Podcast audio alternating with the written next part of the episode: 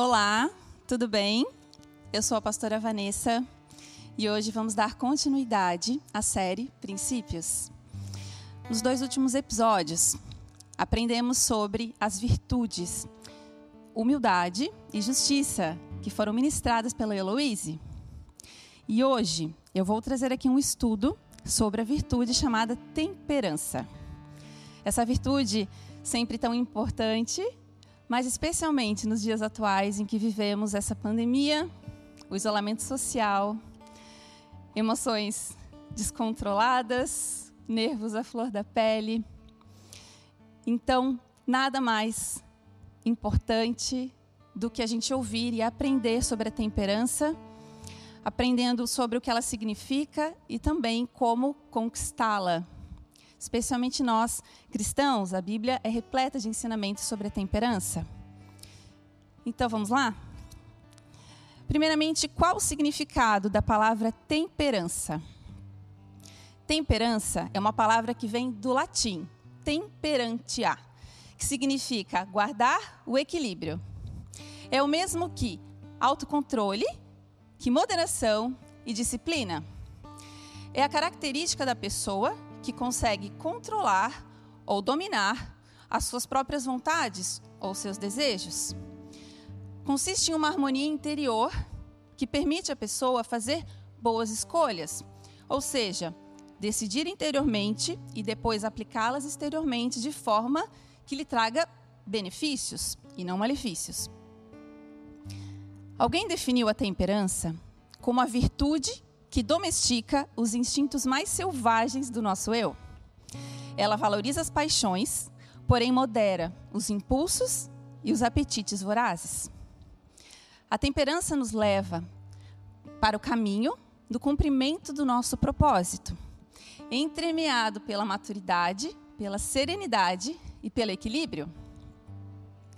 Talvez hoje a palavra mais conhecida para significar temperança seja domínio próprio. O domínio de nós mesmos. O juízo equilibrado, a reflexão ponderada, o domínio dos nossos nervos, da nossa imaginação, o cultivo da inteligência emocional. Nós deveríamos controlar as nossas emoções, mas muitas vezes parece que elas é que nos controlam.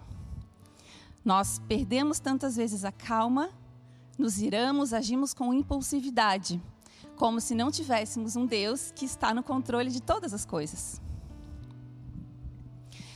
Exercitar o autocontrole exige esforço, muita disciplina e perseverança.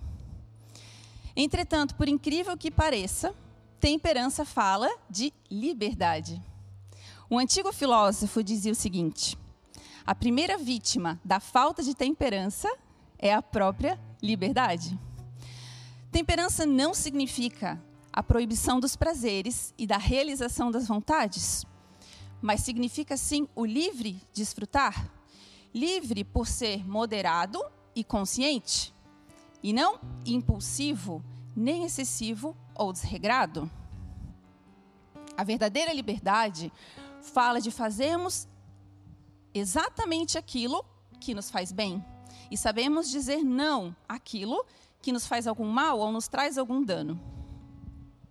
O pastor Ed Renekiewicz diz o seguinte: O sábio sabe que o máximo do prazer exige pausas e abstinência.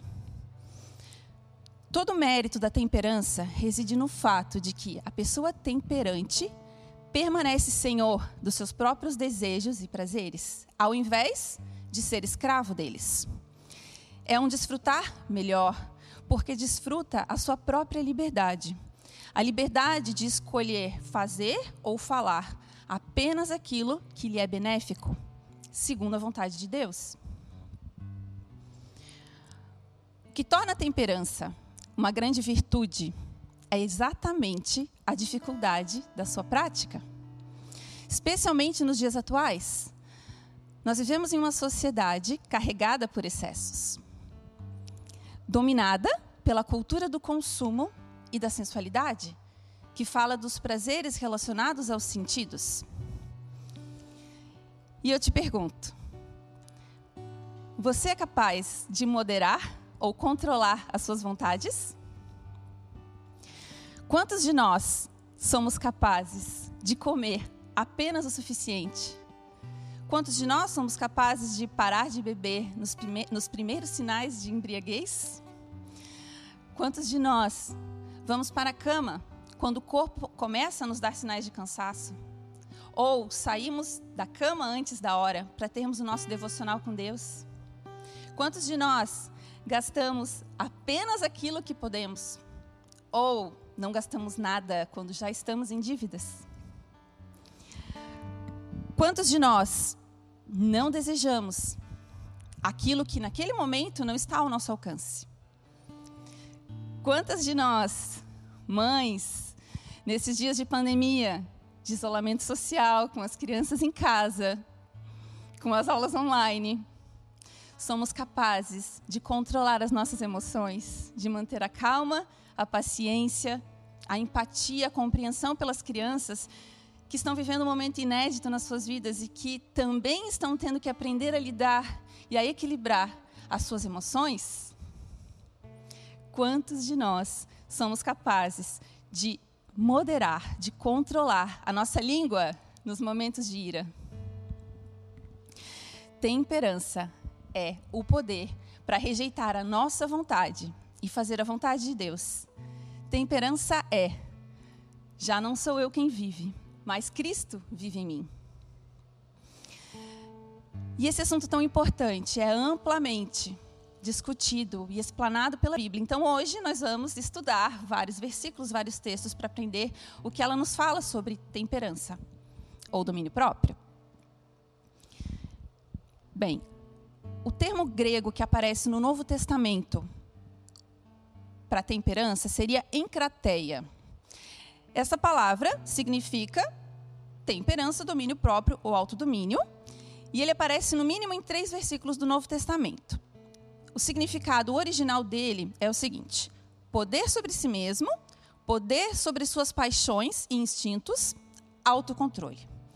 Outro termo grego que aparece também no Novo Testamento é nefalios, e ele significa temperante.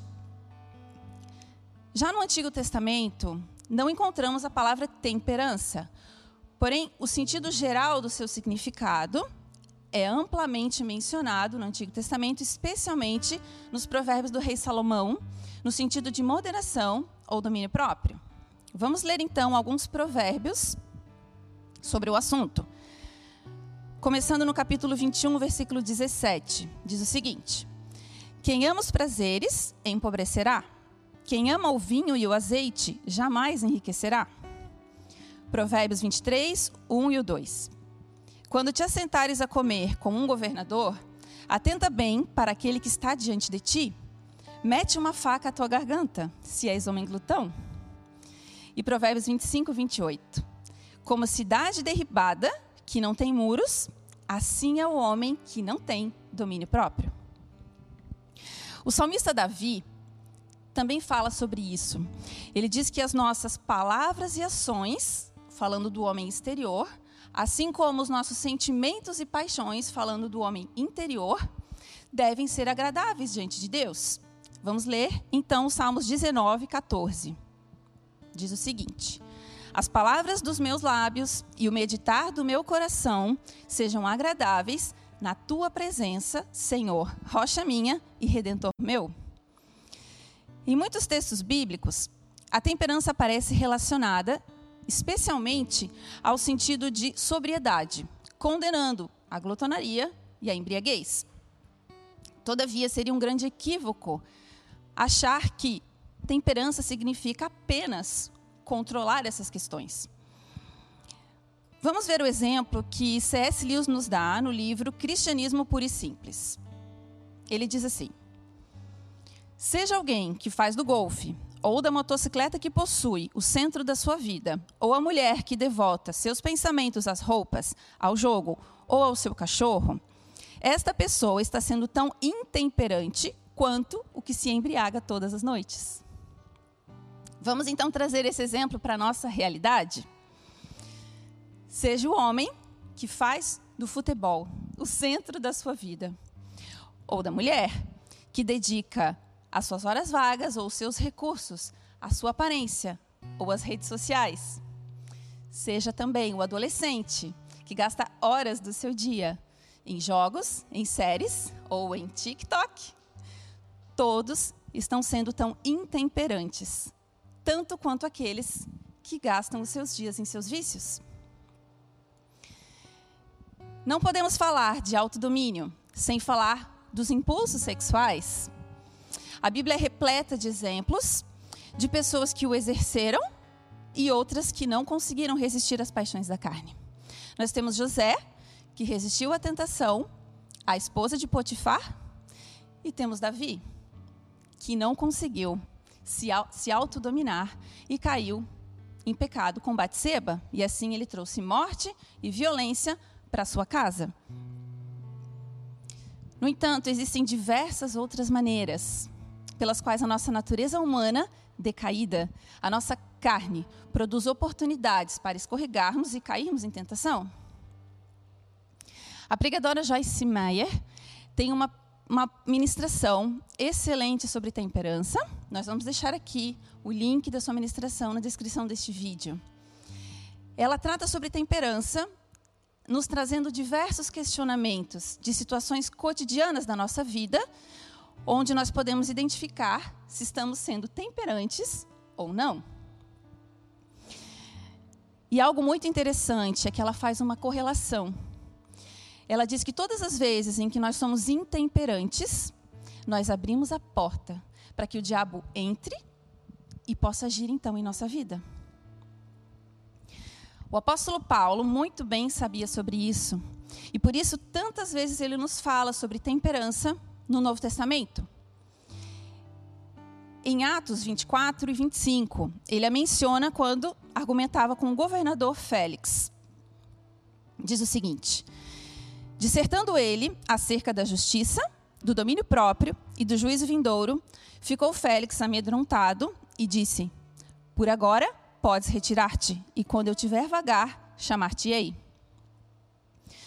Quando Paulo escreveu suas cartas a Timóteo e a Tito, ele falou sobre a necessidade da temperança como uma característica daqueles que seriam os líderes das igrejas.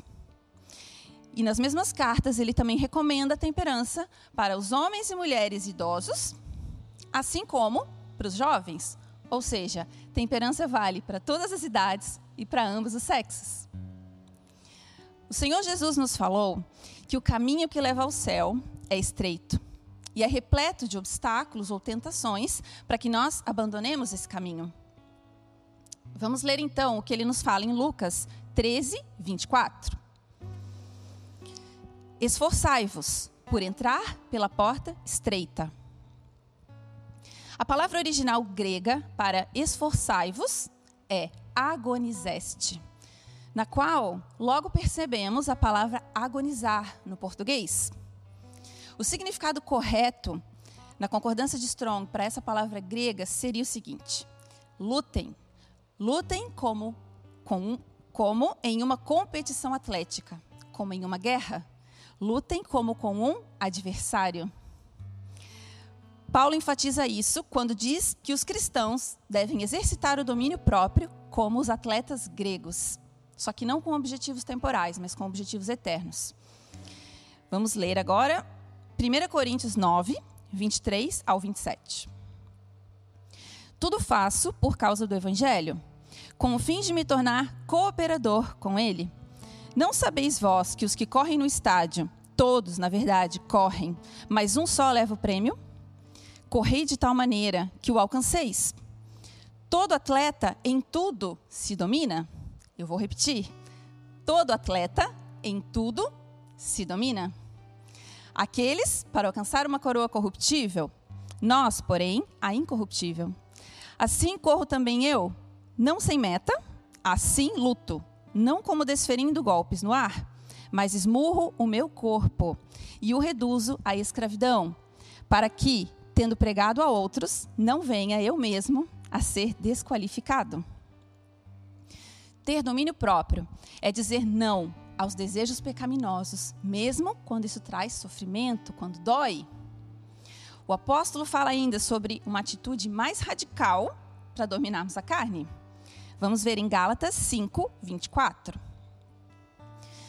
E os que são de Cristo, e os que são de Cristo Jesus, crucificaram a carne, com as suas paixões e concupiscências. Uau! Essa é uma palavra muito forte. Nós podemos imaginar, mas certamente ainda fica muito distante da real intensidade da dor e do sofrimento que a crucificação deve gerar. Pois este é o preço a se pagar na disciplina da vida cristã, a autocrucificação. Sempre existirão situações em que nós precisaremos dizer assim: essa situação não é aceitável para mim. Naquele lugar eu não devo ir. Para lá ou para aquela pessoa eu não devo olhar. Essas palavras eu não devo dizer. Esse tipo de relacionamento não é para mim. Esse tipo de filme, ou de série, ou canal de YouTube, eu não devo assistir. Ou certas posturas eu não posso adotar. Autocrucificação, mesmo que gere dor ou sofrimento. O conceito de domínio próprio implica uma batalha entre um eu dividido. A nossa natureza carnal produz desejos que nós não devemos satisfazer, mas sim controlar ou dominar. O próprio Jesus nos falou o seguinte, em Lucas 9, 23. Se alguém quer vir após mim, a si mesmo se negue. Dia a dia, tome a sua cruz e siga-me. E Jesus vai ainda mais longe, em Mateus 5, 29. Se o teu olho direito te faz tropeçar, arranca-o e lança-o de ti, pois te convém que se perca um dos teus membros e não seja todo o teu corpo lançado no inferno. O apóstolo Pedro nos fala também sobre nos tornarmos coparticipantes da natureza divina que nos livra da corrupção, das paixões que existem no mundo, através do conhecimento daquele que nos chamou, e que assim possamos dar frutos no reino de Deus. Vamos ler a segunda, segunda Pedro, capítulo 1, versículos 5 e 6. Por isso mesmo vós, reunindo toda a vossa diligência, associai com a vossa fé a virtude, com a virtude o conhecimento, com o conhecimento, o domínio próprio. Com o domínio próprio, a perseverança. Com a perseverança, a piedade. Bom, falamos até aqui sobre nos esforçarmos para sermos temperantes.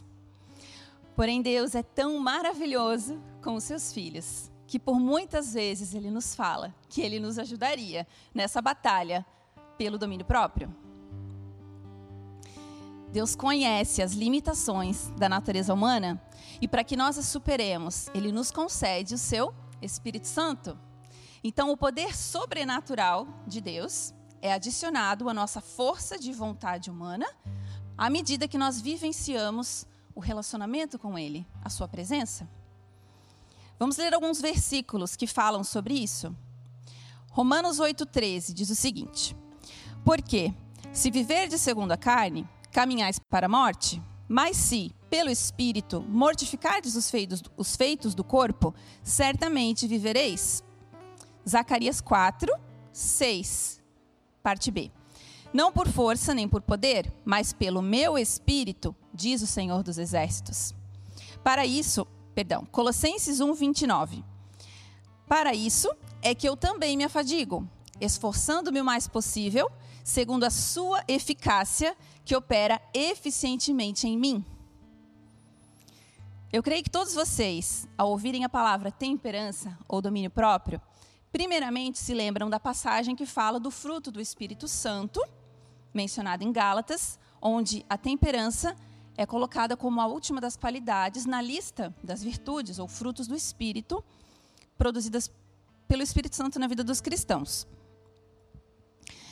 Vamos ler Gálatas 5, 22 e 23.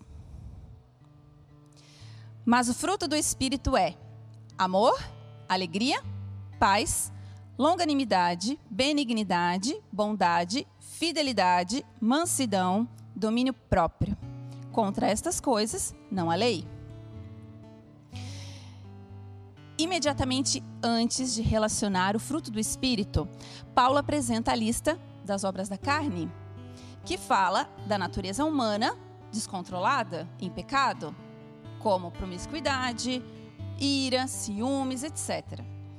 Paulo estabelece então um contraste muito preciso, enquanto ele fala da intensa e da constante luta entre carne e espírito. No entanto, a temperança não se resume apenas a um oposto direto das obras da carne, mas vai além disso. Revela a virtude de alguém que é completamente submisso e obediente a Cristo. Este fruto do Espírito, domínio próprio, é o único que não se trata de um atributo de Deus. Pois Deus, diferentemente de nós humanos, ele não precisa manter sob controle os seus desejos pecaminosos e nem paixões malignas. Todas as outras virtudes ou frutos do Espírito são encontrados na essência de Deus, exceto o domínio próprio, Pois Deus não é tentado pelo mal. Ele é santo e nele não há treva nenhuma. O fruto do Espírito é mencionado dentro de um capítulo onde Paulo trata sobre a liberdade que há em Cristo. Em sua exposição, Paulo oferece então um contraponto às restrições impostas pelo legalismo que estava sendo pregado na comunidade cristã da Galácia. Então, logo após citar o fruto do Espírito, Paulo fala o seguinte, no versículo 23, no finalzinho dele: Contra estas coisas não há lei. E parece difícil entender a colocação de Paulo. Afinal, quem decretaria uma lei contra o amor, a bondade, a alegria, a paz? Mas o que o apóstolo Paulo quer dizer é que o jugo da lei não é capaz de fazer com que alguém viva segundo a vontade de Deus. Somente através do Espírito Santo o homem é capacitado a viver uma vida que agrade a Deus. Fala de virtude, um comportamento que vem do caráter regenerado, do temperamento transformado, um fruto gerado pelo Espírito Santo em nossa vida, não de ações pontuais, limitadas por regras, mas do tipo de pessoa que você é através do relacionamento com o Espírito Santo. É o resultado natural de uma nova vida, de uma vida transformada. Reflete que reflete um novo nascimento, uma vida no espírito. Finalizando esse assunto, Paulo diz no versículo 25: Se vivemos no espírito, andemos também no espírito. Se vivemos no Espírito, ou seja, se nós recebemos uma nova vida do Espírito, então nós devemos continuar andando no Espírito. Em uma metáfora, seria como uma marcha em sincronia o exercício humano de andar com a atuação sobrenatural do Espírito ditando o ritmo dessa caminhada. A verdadeira temperança, de fato, não vem da natureza humana por maiores que sejam os nossos esforços, serão sempre limitados? Somente a atuação do Espírito Santo no homem regenerado capacita-o à autocrucificação, ou seja, o poder de se conter, de se controlar, de se dominar, mesmo que isso traga dor e sofrimento no princípio. E como então o Espírito Santo produz temperança em nós? Vamos ler Tito 2, do 11 ao 14. Porquanto a graça de Deus se manifestou salvadora a todos os homens, educando-nos para que, renegadas a impiedade e as paixões mundanas, vivamos no presente século sensata, justa e piedosamente, aguardando a bendita esperança e a manifestação da glória do nosso grande Deus e Salvador Cristo Jesus o qual a si mesmo se deu por nós, a fim de remir-nos de toda iniquidade e purificar para si mesmo um povo exclusivamente seu, zeloso de boas obras. Se você tiver que gravar algo de tudo que foi ministrado aqui, grave apenas o seguinte: porquanto a graça de Deus se manifestou. Porquanto a graça de Deus se manifestou. Sobre isso, o pastor John Piper fala o seguinte: quando nós realmente vemos e cremos no que Deus é para nós, pela graça, através de Jesus Cristo, o poder dos desejos impróprios é quebrado. Portanto, a luta pelo domínio próprio é uma luta de fé. Paulo também, o apóstolo Paulo também falou sobre isso em sua primeira carta a Timóteo, no capítulo 6, no versículo 12. Combate o bom combate da fé toma posse da vida eterna, para a qual também foste chamado. A temperança permite que nossa vida nunca perca o norte, que aponta sempre para Deus. Trata-se de combater o bom combate, tendo claro o objetivo da nossa vida, que é amar a Deus, amar ao próximo como a nós mesmos, ser felizes e conquistar a eternidade. Jesus nos falou no Sermão da Montanha, em Mateus 5. Ele falou que felizes ou bem-aventurados são os humildes de espírito, os que choram, os mansos, os que têm fome e sede de justiça, os misericordiosos, os limpos de coração, os pacificadores, os que são perseguidos por causa da justiça e os que, por causa dele, recebem injúrias e calúnias. Todas essas atitudes ou reações passam pela peneira da temperança. Porém, mais do que isso, perceba que toda essa lista que Jesus descreve é, na verdade, um reflexo do seu caráter, do seu temperamento.